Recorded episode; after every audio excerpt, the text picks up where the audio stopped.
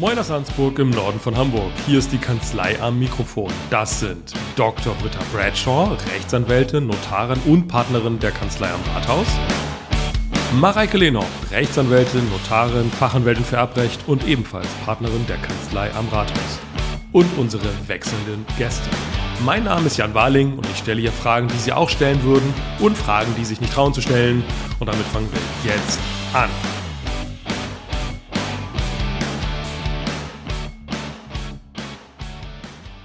Ja, herzlich willkommen. Wir sind heute äh, zu viert und wir haben einen ganz besonderen Gast, nämlich den Philipp. Ich sage besonders, weil hier bei den Gästen immer so ein Battle ist, wer jetzt der König der, der Fachanwälte sein mag. Ist das so? Seit wann? Na, es ist halt, wenn das einmal immer wird. Ja, ja, ja, okay, ist ein bisschen übertrieben. Aber, also ich bin schwer beeindruckt, weil du bist einerseits Diplom-Physiker und andererseits Rechtsanwalt. Und das in Kombination, das ist ja schon mal doll. Ja, da ist schon, das muss ich das erste Mal schon einhaken, glaube ich. Oha, schon falsch. Ja, ich freue mich erstmal hier zu sein. Vielen Dank. Sehr schön. Ja, es geht hier mal so ein bisschen wild los. Genau, also ähm, ich bin Physiker, richtig, aber kein Rechtsanwalt. Also Patentanwälte ähm, haben eine technische Ausbildung. Also in meinem Fall Physik, kann aber auch Ingenieurswissenschaft sein, Naturwissenschaft. Und im Anschluss macht man eine Ausbildung zum Patentanwalt. Da ist auch Teil ein ähm, abgespecktes Studium Recht für Patentanwälte. Äh, das ist aber kein volles Jurastudium. Also kein Erbrecht. Kein Erbrecht zum Beispiel, ähm, kein Strafrecht, kein öffentliches Recht, äh, also- also BGB, HGB, dann natürlich die, der gewerbliche Rechtsschutz, Patentgesetz und so weiter. Das ist, das ist Teil der Ausbildung. Also Anwalt darf ich dich nennen, aber nicht Rechtsanwalt. Genau, so ein Patentanwalt, genau. Patentanwalt das ist die eigene. Bezeichnung, ja. Ja. Mhm. Aber ich hätte dich, fällt mir gerade ein, eigentlich auch fragen können für die Nachhilfe von meinem Sohn, oder nicht? Für Physik. Für Physik. Ja, Wäre grundsätzlich vielleicht schon. ein bisschen teuer. Also soweit ich mich daran aber da machen wir dann einen Deal. Bin ich überzeugt von. Soweit ich mich noch erinnere an die Physik aus dem Studium, ja, natürlich. Ja. Und wir müssen Gut noch ein bisschen wissen. Werbung machen. Du bist Partner bei Haug Patent- und Rechtsanwälte. Da ist dann wieder Rechtsanwälte dabei.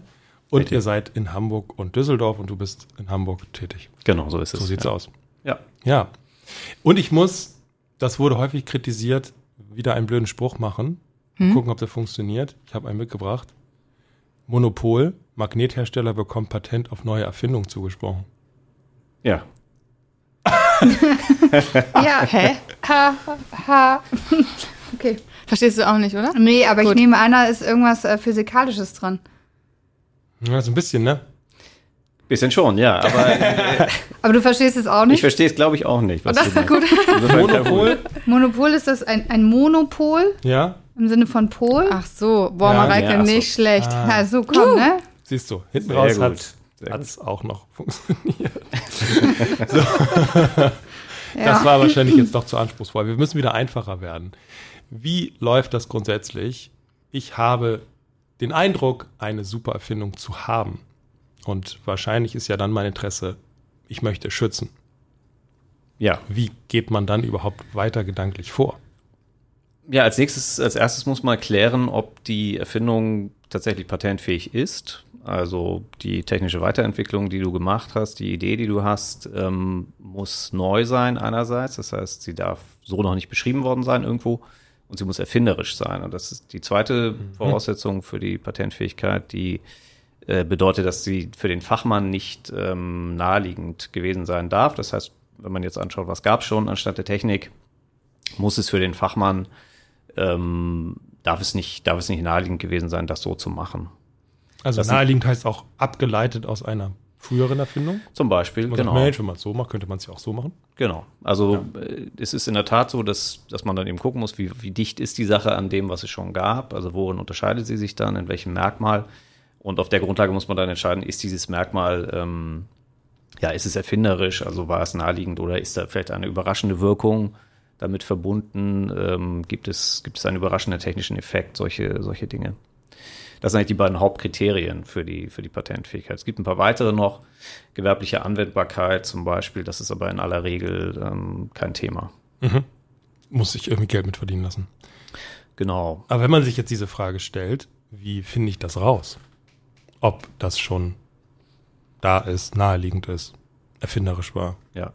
Genau, also dann, äh, das ist auch was, was wir natürlich auch machen. Also sowas, äh, mit sowas könntest du dann zu uns kommen zum Beispiel und dann kann man eine Recherche machen zu dem Stand der Technik, was gab schon auf dem Gebiet. Ähm, vielleicht weißt du es auch selber, vielleicht kennst du dich gut aus und sagst, ich kenne das und das. Das ist so das, was aus meiner Sicht der Sache am nächsten kommt. Und ähm, dann können wir eben eine Einschätzung dir geben, ob das aus unserer Sicht ähm, patentfähig ist. Und wenn wir, wenn wir da zum positiven Ergebnis kommen, dann könnte man eben weitermachen und äh, dann zum Beispiel eine Patentanmeldung eben auch ausarbeiten und einreichen dafür. Mhm. Und wie läuft die Recherche ab? Also was macht ihr da konkret? Also die Recherche ist, äh, es gibt Datenbanken, in denen ähm, ältere Patente ähm, recherchierbar sind. Das heißt also, da, das ist klassifiziert in bestimmten Patentklassen. Es gibt äh, Stichwortsuchmöglichkeiten und so weiter. Und in diesen Datenbanken kann man dann eben äh, als ersten Schritt mal suchen, was gibt's da schon in dem Bereich. Natürlich kann man auch, wenn man jetzt äh, das auf den Bereich außerhalb von älteren Schutzrechten, Patenten auch erweitern will, dann kann man entsprechend auch ähm, äh, in der Nicht-Patentliteratur suchen, also wissenschaftliche Veröffentlichungen und so weiter. Ne? Also wichtig ist, dass sozusagen der Stand der Technik äh, ist alles, was ähm, vor dem Erfindungszeitpunkt, also vor dem Anmeldetag zum Beispiel der Patentanmeldung, äh, der Öffentlichkeit irgendwie zugänglich geworden ist. Und ist ähm, das nur, entschuldige, dass ich dich unterbreche, ist das nur dann im Rahmen deutschlandweit oder das musst du international prüfen? Nee, das gilt weltweit. Also es okay. ist ein, äh, der Neuheitsbegriff, ähm, der gilt weltweit. Der Stand der Technik äh, kann irgendwo auf der Welt entstanden sein. Das ist völlig egal wo. Ist auch egal, in welcher Weise der der Öffentlichkeit zugänglich geworden ist. Also das kann schriftlich gewesen sein, das kann im Internet gewesen sein, das kann aber auch durch mündliche äh, Weitergabe gewesen sein, was weiß ich, auf einer Messe äh, erzählt jemand Aber wie was. findest du das raus? Das ist dann noch nirgendwo ähm, in der Datenbank hinterlegt. Genau, also äh, hast du einen ganz wichtigen Punkt, also Dinge, die, ähm, die nicht äh, recherchierbar sind. Da gibt es natürlich immer auch Stand der Technik, wo man sagen muss, das lässt sich eigentlich nicht recherchieren. Also wenn auf einer Messepräsentation jemand was vorgetragen hat und darüber gibt es keine Unterlagen, dann wissen das im Prinzip nur derjenige, der es vorgetragen hat und die, die vielleicht da waren. Ne? Ja. Also das ist so Material, was man, was man im Zuge von so einer Recherche eigentlich nicht, äh, äh nicht effektiv finden kann. Ähm, aber es ist trotzdem unabhängig davon Stand der Technik, also rein rechtlich ist das genauso ähm, zu berücksichtigen wie ein älteres Patent. Mhm. Okay. Und kann man sagen, ist ja egal, solange das auch das Amt nicht gefunden hat. Ja, also es ist so, äh, es kann sein, dass das Amt es dann auch nicht findet natürlich mhm. äh, und dann wird das Patent erteilt und dann ist, ist erstmal alles gut, ähm, aber äh, Patente können auch danach noch angegriffen werden, ja, in ihrem Rechtsbestand. Also jeder kann das Patent äh, im Nachgang angreifen. Da gibt es verschiedene Verfahren, die, die dazu zur Verfügung stehen und da kann dann dieses Material auch geltend gemacht werden und das kann dann eben auch dazu führen, dass, ähm, dass das Patent dann im Nachhinein widerrufen wird, obwohl es vorher erteilt wurde. Ne? Also die Patenterteilung ist ähm, natürlich ein wichtiger Schritt, weil das Patentamt hat das jetzt geprüft. Also da sitzt ein Prüfer, der hat recherchiert, der hat das bewertet, der hat gesagt, das ist eine Erfindung, ich erteile das jetzt. Aber das ist, äh, das bedeutet nicht, dass das jetzt bis in alle Ewigkeit unbedingt bestehen bleibt. Also es kann durchaus sein, dass da Material ist, was der Prüfer nicht gefunden hat und was trotzdem dann später das Patent zu Fall bringt. Und dieser andere ist dann in der Regel wahrscheinlich irgendwie ein Wettbewerber oder so, ne? Der genau. Das ist typischer Fall natürlich. Also ähm, ist auch passiert viel in, in, unserer Praxis auch, dass, dass eben ähm, jemand kommt und sagt, ich, ich habe dieses Patent hier gefunden von einem Wettbewerber und das haben wir doch damals schon irgendwo veröffentlicht, das, ist, das haben wir doch auch schon mal gehabt und so weiter. Und dann äh, kann man dann eben zum Beispiel Einspruch einlegen gegen diese Patenterteilung. Dann wird das Patent dann, wenn, es, wenn der Einspruch erfolgreich ist, dann widerrufen. Gibt es da eine extra Gerichtszuständigkeit für? Ja, also die, die Einspruchsverfahren zum Beispiel, die laufen vor den Patentämtern in Europa, also vom Europäischen Patentamt äh, und vom Deutschen Patentamt. Es gibt aber auch, auch nachfolgend noch gerichtliche Rechtsbestandsverfahren, also Nichtigkeitsklagen. Äh, die laufen dann vor Gerichten, also in Deutschland vor dem Bundespatentgericht. Ähm, und ja, sind insofern ähm, ja, gerichtliche Streitigkeiten, wo dann auch. Äh Noch nie gehört, das Gericht ist Nein, ja, ist auch so, ne? Ja. Und, und an der Stelle, ich, ich habe sogar schon mal versucht, ein Patent anzumelden. Ich hätte, ich habe mich nicht getraut, die Geschichte erzählen, zu nee, die, erzählt, so die cool erzählen ist. wir auch nicht. Aber ähm, mir natürlich kläglichst gescheitert, ne? Also weil es scheitert ja schon daran, zu verstehen, was ist denn jetzt eigentlich konkret die Erfindung in technischer Sicht. Ja, das ist ja der eine Punkt Das habe ich dann noch verstanden. Ähm, aber dann einzuschätzen, ist das denn jetzt wirklich, so wie du sagst, eine Erfindung in dem Sinne? Also da war es jetzt tatsächlich so, dass das Patentamt gesagt hat, also euer Ernst? Ja?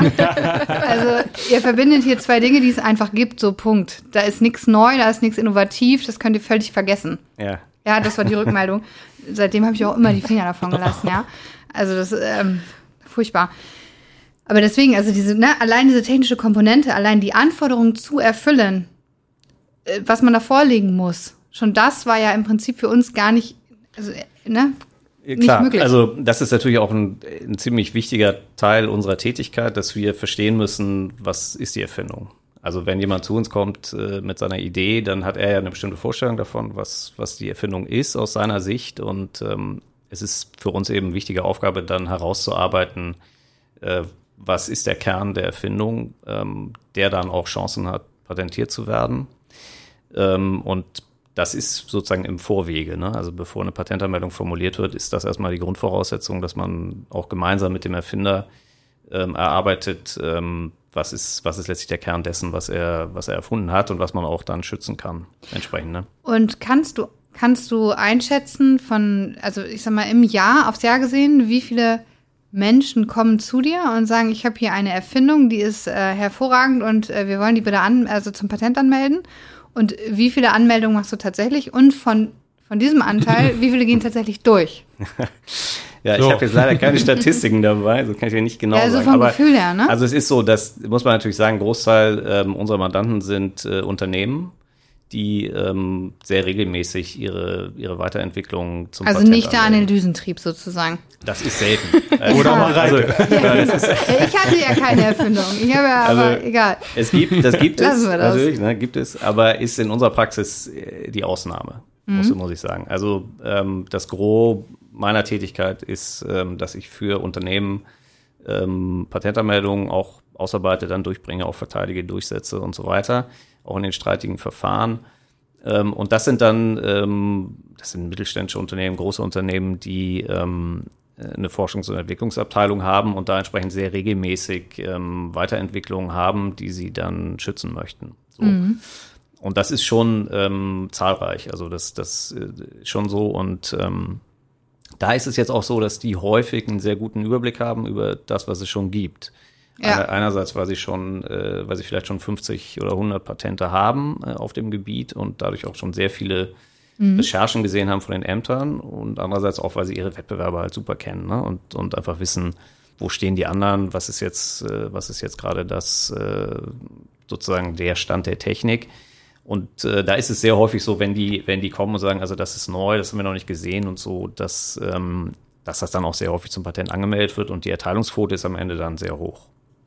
Also die ist, die ist schon. Also du sortierst vorher sozusagen aus, dass du sagst, tut mir leid, das wird eher nichts. Ja, das ist aber tatsächlich, wie gesagt, bei den, bei den Unternehmensmandanten selten, mhm. also weil die selten kommen mit Sachen, die, die überhaupt keine Aussicht auf Erfolg haben, weil die einfach die Erfahrung auch ja, haben. Ne? Eine Sache mhm. dann noch. Äh, ist es dann teilweise auch also weil du ja sagtest, es kommt auf den Zeitpunkt der Anmeldung an. Mhm. Seid ihr dann teilweise auch unter Zeitdruck, weil man weiß, es gibt irgendwo was ähnliches und wir müssen jetzt aber richtig Gas geben? Ja, damit leider, wir die Ersten sind, ja, ja ne? leider schon, ja. ja. Auf jeden Fall. Also es gibt auch natürlich den, die Situation, die ist auch nicht selten, dass jemand dann sagt, ich, ich will die Sache veröffentlichen. So, also ich will, ich will das auf der Messe zeigen, auf der nächsten. Und äh, wichtig ist, dass man weiß. Stimmt, es muss erst angemeldet sein, also bevor es veröffentlicht sein. wird. Mhm. Ansonsten schießt du dich mit deiner eigenen Erfindung selbst so raus. So aus. Also ist ja auch absurd, ne? Auch der ja. eigene, der eigene Stand der Technik steht dem auch im Wege. Also wenn, wenn, wenn du das auf der Messe zeigst und äh, dann später zum Patent anmeldest, dann steht dir deine eigene Messeveröffentlichung im Wege. Und deswegen ähm, sind so Messen und solche, solche Termine sind dann häufig ähm, Deadlines, wo, wo die Sache muss vorher eingereicht werden, ne? damit, mhm. äh, damit die Sache dann, dann sicher ist. Aber abgegeben reicht? Eingereicht reicht beim mhm. Patentamt, genau. Also das ist dann, kriegt man einen Anmeldetag, das ist dann sozusagen der, der Zeitrang, nachdem sich dann später auch alles bemisst. Also mhm. egal, wie lange der Prüfer dann braucht für die Recherche oder was, entscheidend ist immer der Tag, wo man angemeldet hat. Und dem Patent kann nur entgegengehalten werden, was vorher mhm. veröffentlicht wurde und Stand der Technik ist. Ab, kurze Abbiegung, so gesehen, mhm. zum Arbeitsrecht. Erfinder ist das immer automatisch die Firma, die dein Mandant ist, dieses Unternehmen oder an sich der Mitarbeiter, der diesen cleveren Einfall hatte? Sehr gute Frage. Philipp, was würdest du denn dazu sagen? ist, das nicht, ist das nicht im Arbeitsvertrag geregelt? Zum, Glück ist es, äh, zum Glück ist es auch nicht so richtig Arbeitsrecht. Es gibt tatsächlich ein Gesetz dafür, Arbeitnehmererfindergesetz, mhm. was das Klar. regelt. Natürlich. So, natürlich. Ne? Ja. Äh, und dieses Gesetz äh, regelt, dass der Erfinder ist erstmal die Person, die es erfunden hat. Also, sag mal, der, der Entwicklungsingenieur oder so in, in der Abteilung, der diese Idee hatte, der ist der Erfinder. Und in Deutschland ist es so, dass die, ähm, der Arbeitgeber dann ähm, das Recht hat, diese Erfindung für sich in Anspruch zu nehmen. Mhm. Und das bedeutet, dass der Arbeitgeber dann die Patentanmeldung einreichen kann. Der wird dann Inhaber dieser Schutzrechte. Und im Gegenzug hat der Erfinder Anspruch auf, einen, auf eine angemessene Vergütung. Das ist die sogenannte Erfindervergütung. Hm. Das gibt es in Deutschland, das ist ein bisschen eine Besonderheit. Also gibt es nicht in vielen Ländern, aber Deutschland hat das, äh, dieses Gesetz. Und ist, also in ganz vielen Ländern ist es so, dass im Prinzip auch die Erfindungen an den Arbeitgeber direkt fallen, ähm, er aber keine Vergütung mehr bekommt. Das heißt also, da ist das sozusagen mit dem Gehalt abgegolten. In Deutschland ist das eine, eine separate Erfindervergütung. Ist auch meist in den Arbeitsverträgen mitgeregelt. Nochmal darauf hingewiesen, dass wenn eine Erfindung macht der Arbeitnehmer, dass das dann an den Arbeitgeber übergeht. Dann wird auf das Gesetz hingewiesen. Aber auch so. nur in dem Verhältnis, oder? Ja, also ja. in dem Betrieb für den Betrieb. Also ja. wenn ich jetzt, äh, keine Ahnung. Wenn zu Hause was erfindest, dann nicht. Genau, zu Hause was erfinde, was überhaupt nicht damit zu tun hat, dann Genau, also wenn du was erfindest, was nichts mit deiner ähm, Tätigkeit sozusagen zu tun hat, also nehmen wir an, du arbeitest bei einem Chip-Hersteller und erfindest eine Klobürste oder so, dann, dann ist das. Dann ist das ich bin mir sicher, das ist patentfähig. patentfähig vielleicht. Ja. Aber es ist äh, keine keine Diensterfindung äh, dann in der Regel, die jetzt der Arbeitgeber in Anspruch nehmen kann, weil man eben sagen kann, dass das ist sozusagen, äh, fällt nicht in die Sphäre der Tätigkeit dieses, dieses Arbeitgebers. Ne? Mhm. Aber guter Einfall im Urlaub, den. Also wenn er für die, äh, ja klar, also wenn er für die Firma relevant ist, dann ist das auch eine Erfindung, die, die eine Diensterfindung, die dann unter dieses Gesetz fällt. Ähm, aber im Urlaub sollst du ja nicht. Wenn ich gekündigt habe? Bitte, gibt's eine? Ja, gibt's so eine Nachlaufzeit? Also wenn ich jetzt, na, ich habe jetzt den Einfall im Urlaub und mhm. denke mir, wow, damit kann ich richtig Geld verdienen. Aber ich muss erstmal kündigen, bevor ich genau. das zum genau. Patent anmelde, weil ansonsten ist das nicht mehr meine Erfindung. Mhm. Ja, es kommt schon auf, die, auf den Zeitpunkt an, wo du das erfunden hast. Und, ähm, Weil da kann ich ja sagen, es war dann drei Monate später. Also ich habe dann gekündigt und dann Klar, aber wenn dann es sozusagen. Mir, also dann war ja, es erleichtert und gelöst, weil ja. der Druck weg ist und dann sprudelt es plötzlich. Idee. Ja, genau. Ja. Das sind ja keine Ideen, die du mal eben so hast und mal so kurz skizzierst. Das ist ja immer schon ein bisschen. Na, so die Grundidee. Na, so wie Anders gerade sagte, der Einfall im Urlaub. Das muss ich dann noch prüfen. Kann ich ja vielleicht noch während der Arbeitszeit. Mhm.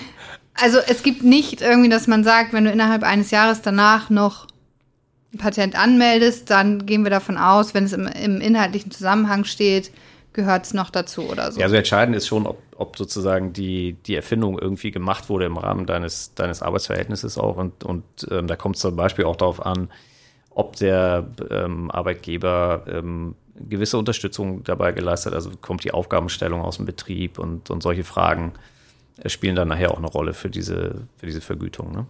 Jetzt habe ich nochmal eine Frage. Das ist auch eine komische Frage, aber was, wie man dieses, fällt mir gerade so ein, dieses Neu, ne, dass es was Neues sein muss. Also ja. nehmen wir mal dieses Beispiel Staubsauger. Ja? Es gab den ganz normalen Staubsauger, dann hatten wir sicherlich alle diesen Staubsauger ohne Kabel, diesen Akkustaubsauger. Jetzt haben wir den noch mit Wischfunktion, ne? Den mit Wischfunktion und den Roboter. Und den Roboter. So, ist das alles schon eine neue Sache? Also wenn ich jetzt einen Staubsaugerroboter erfinde? Also klar kann das neu sein. Ähm, also man muss vielleicht sich ein bisschen äh, von dem Gedanken lösen, dass die, das nur patentiert werden kann, was irgendwie bahnbrechende Welterfindung ist. Also so ist es nicht. Es sind oft ähm, auch kleinere Entwicklungsschritte, die äh, zum Patent erteilt werden können. Entscheidend ist halt, dass es ein Unterscheidungsmerkmal gibt, ein mhm. technisches, mhm. und das eben nicht naheliegend sein darf, wobei diese, diese Frage des Naheliegens, das ist, ist natürlich eine Ermessensfrage auch und ja, und welcher Horizont gilt da? Also mhm. ja, da, da gibt es so ein, da gibt es verschiedene ähm, äh, ja sozusagen Hilfen, die sich die Patentämter da aufgebaut haben. Also eine Sache ist der sogenannte Fachmann oder die die Fachperson, die ähm, also zugrunde gelegt wird als Maßstab. So ist, äh, weil ich meine, wenn man sagt naheliegend, ist ja die Frage. Also wenn das jetzt der der äh, Entwicklungsingenieur ist, der seit 30 Jahren die Koryphäe ist auf dem Gebiet, hat der natürlich, hat er vielleicht andere Dinge, die naheliegen für ihn, als jetzt der, der äh, ganz frisch im Beruf ist, so, ne? Ähm, insofern gibt es diesen Fachmann, das ist diese Kunstfigur, die im Prinzip, das ist so ein Durchschnittsfachmann. Also der hat eine Ausbildung auf dem Gebiet, eine Hochschulausbildung in der Regel, ähm, hat durchschnittliche Berufserfahrung, ist durchschnittlich kreativ und der wird erstmal zugrunde gelegt für die Frage, wie beurteilt man das, ja, welcher Maßstab. Und dann gibt es so, so Prüfschemata, die, die dann entwickelt wurden, um diese ansonsten ja sehr schwer zu greifende Frage irgendwie mal zu, zu strukturieren. Ne? Also was ist, äh, was ist jetzt naheliegend, was ist erfinderisch und so. Also das ist, ähm, ja, das sind solche, solche Hilfsmechanismen, die, die dann für die Prüfung da gelten. Aber das ist natürlich die Frage mit der erfinderischen Tätigkeit, die total ähm, umstritten auch dann oft ist in den Prüfungsverfahren und in Einspruchsverfahren, ähm, weil es dann natürlich um die Frage, also das kann man eben manchmal auch so und so sehen einfach. Ne? Mhm. Dann, dann, ist es eine Ermessensfrage und dann übt die Patentabteilung halt ihr Ermessen irgendwie aus in einer Richtung und mhm. ja. Die Richter beim Patentgericht, ähm, sind das Juristen oder sind das halt auch Physiker oder also Patentrichter quasi? Patentrichter. Ja, genau. Ja, das ist wirklich so. also nicht so richtige Richter. nicht so richtig, wir sind ja auch nicht so richtige Anwälte und deswegen auch nicht so richtige Richter. Ist, doch beim Bundespatentgericht gibt es beides, aber es gibt, das ist das einzige Bundesgericht, wo, wo eben technische Richter sitzen. Das heißt also Richter, die äh, eine technische Ausbildung haben. Okay. Auch. Also es ist gemischt ähm, in den Senaten. Ähm, aber das ist insofern schon ein ja, sehr spezielles Gericht, äh, was, das ist auch eine, eine Besonderheit in Deutschland. Ähm, also die Frage der Patentverletzung, also verletzt jemand ein Patent, die wird vor den Zivilgerichten behandelt, das heißt also vom Landgericht, äh, Oberlandsgericht. Ähm, und die Frage dieses Rechtsbestands, ist das Patent überhaupt rechtsbeständig, das läuft vor diesem Bundespatentgericht. Das, ist, das sind also zwei verschiedene. Gibt es Gerichte. Sonderzuständigkeiten bei den Landgerichten dafür? Oder macht das der Verkehrsrechtler? Nee, also es gibt Patentstreitkammern mhm. äh, und das sind einige äh, in Deutschland. Und aus denen heraus haben sich dann einige gebildet, die besonders viel Erfahrung haben, würde ich mal sagen. Äh, und wenn man jetzt klagt aus seinem Patent, dann geht man am besten zu einem dieser sehr erfahrenen Gerichte. Also es ist in, in Deutschland zum Beispiel, also Landgericht Düsseldorf, Landgericht Mannheim, München und auch. Und wie kommt man dahin? Also eigentlich ist ja örtliche Zuständigkeit, ne? Oder nicht? Ja, genau, grundsätzlich schon. Aber eine Patentverletzung äh, ist natürlich, also wenn ich jetzt zum Beispiel was anbiete im Internet oder so, ne, dann ist das, ist das ja deutschlandweit grundsätzlich eine Verletzung und dann habe ich äh, da auch äh, die Wahl. Dann kann ich eben zu der, zu dem Landgericht gehen, wo ich jetzt für mich die Chancen besonders ah. gut bewerte. Ne, okay. Ja. Was kostet mich so ein Patent? Was kostet so ein Patent? Ja. Was ist der äh, letzte Preis? Ja, ja, was ist der letzte Preis? äh, Juristenantwort, kommt drauf an. Ne? Es ist, also, Wonach bemisst es sich? Vielleicht muss man so fragen. Ja, es bemisst sich, äh, also immer der größte Faktor ist letztlich die, die Ausarbeitung der Patentanmeldung und das hängt dann sehr vom Aufwand ab, wie, ähm, wie komplex die Sache ist. Mhm. So, ähm, man kann sicherlich sagen, wenn man jetzt ein deutsches Patent anmeldet, dann liegt das schon mit allem, mit Amtsgebühren und Ausarbeitung und allem zusammen wenn man das für einen Patentanwalt macht, äh, schon im Bereich von 3.000 bis 5.000 Euro, so schätze ich mal grob. Kann man grob nehmen. Ähm, also man muss sagen, Patentrecht, die Patente sind letztlich ähm, für Privatpersonen wird das relativ schnell sehr teuer. Man muss halt überzeugt sein von seiner Idee. Mhm. Man muss überzeugt sein, man muss irgendwann vielleicht damit dann Geld verdienen, damit, damit das dann wieder reinkommt. Ne? Und dann gibt es irgendwie eine, eine jährliche Gebühr oder wie genau, läuft das weiter? Also ja, es gibt dann so Jahresgebühren, die dann hinterher bezahlt werden oder Aufrechterhaltungsgebühren, um das mhm. Ganze ähm, aufrechterhalten zu können. Das, also maximale Laufzeit ist 20 Jahre. Ja, also man hat ein zeitlich begrenztes Monopol mhm. äh, und das, äh, das sind eben Maximum 20 Jahre. Ja. Und sind bei euch alle in der Kanzlei, haben die diesen, ähm, diese Physikalische? Was ist das? Also, sind die alle Physiker oder gibt es auch andere Fachrichtungen? Nee, wir sind auch, haben auch andere Fachrichtungen. Wir haben ja auch zwei Rechtsanwälte mhm. bei uns, also es ist gemischt. Ähm, und bei den Patentanwälten, ja, also wir sind einige Physiker, aber auch ähm, Elektrotechnik, äh, Verfahrenstechnik, also auch Ingenieurswissenschaften. Mhm. Ja. Aber ich würde mal sagen, so im klassischen technischen Bereich, also wir haben keine Biologen, keine Chemiker bei uns. Ähm, äh, aber so alles, ja, der, alles andere Physik, Ingenieurswesen, das ist vertreten. Kannst du, ähm, also darfst du vielmehr vielleicht von, von ein oder zwei Patenten erzählen, die du erfolgreich angemeldet hast? Ja, ähm, Ohne dass alle abschalten, weil es zu kompliziert wird. Nein, einfach auch Interesse halber, weil ich kann, ich kann mir wirklich ohne Witz, ich kann mir, also Phys Physiker, okay, mhm. gut, so, Punkt. Ja, also man muss sagen, dass äh, Physik oder sagen wir die Voraussetzung, dass man dieses technische Studium braucht, ist natürlich vor allen Dingen auch, damit man die, die Erfindungen in der ganzen Breite verstehen kann. Ähm, viele der, der Anmeldungen, die ich äh, ausarbeite und einreiche, sind, sind nicht in der klassischen Physik, sondern äh, das ist dann äh, auch Maschinenbau, Elektrotechnik, Medizintechnik, Optik. Also das sind schon, ähm, sind schon unterschiedliche Bereiche. Ähm, das ist auch tatsächlich was, was ich sehr reizvoll finde an dem Beruf, dass es auch ständig wechselt. Also die, durch die Mandanten, die wir sehr langfristig betreuen, aber die wir eben in allen möglichen technischen Bereichen haben, ähm, arbeite ich, weiß nicht, heute ähm, an, einem, an einem Stand für, fürs Herz und morgen für, ähm, ich weiß nicht, für eine Windenergieanlage und übermorgen ähm, für irgendein Positioniersystem für Patienten in der Krebsbehandlung. So. Also es sind sehr unterschiedliche technische Gebiete und ähm, dadurch wird es tatsächlich nie langweilig, ne? weil mhm. ich äh, also jetzt nicht jahrelang an demselben, an derselben Sache arbeite.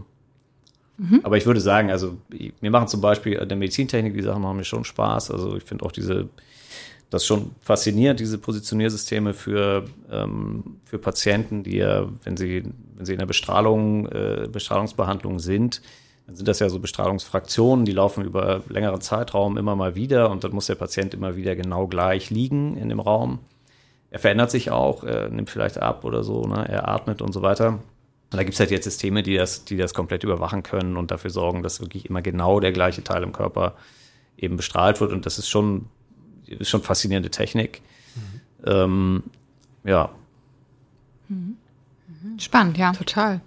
So ganz persönlich gefragt, findest du das eigentlich gut mit dem Patent, dass dann dieses dieses Recht nur so einem zusteht und alle anderen sind außen vor. Vor allem in der Medizintechnik. Ne? Da geht es ja schließlich darum, Menschen zu helfen. Genau. Ja, ist, äh, ist in der Tat ist, also ist eine interessante Frage. Ich finde auch, also wurde ja auch diskutiert, zum Beispiel während der Corona-Zeit Corona, ja. mit, den, mhm. mit den Impfstoffen und so. Ähm, ich persönlich glaube schon, dass das Patentwesen äh, hilft und gut ist. Ähm, denn wenn man jetzt mal auf diese Impfstoffe zum Beispiel guckt, das ist so ein Beispiel wo ja mehrere Unternehmen sehr viel Geld investiert haben in die Forschung.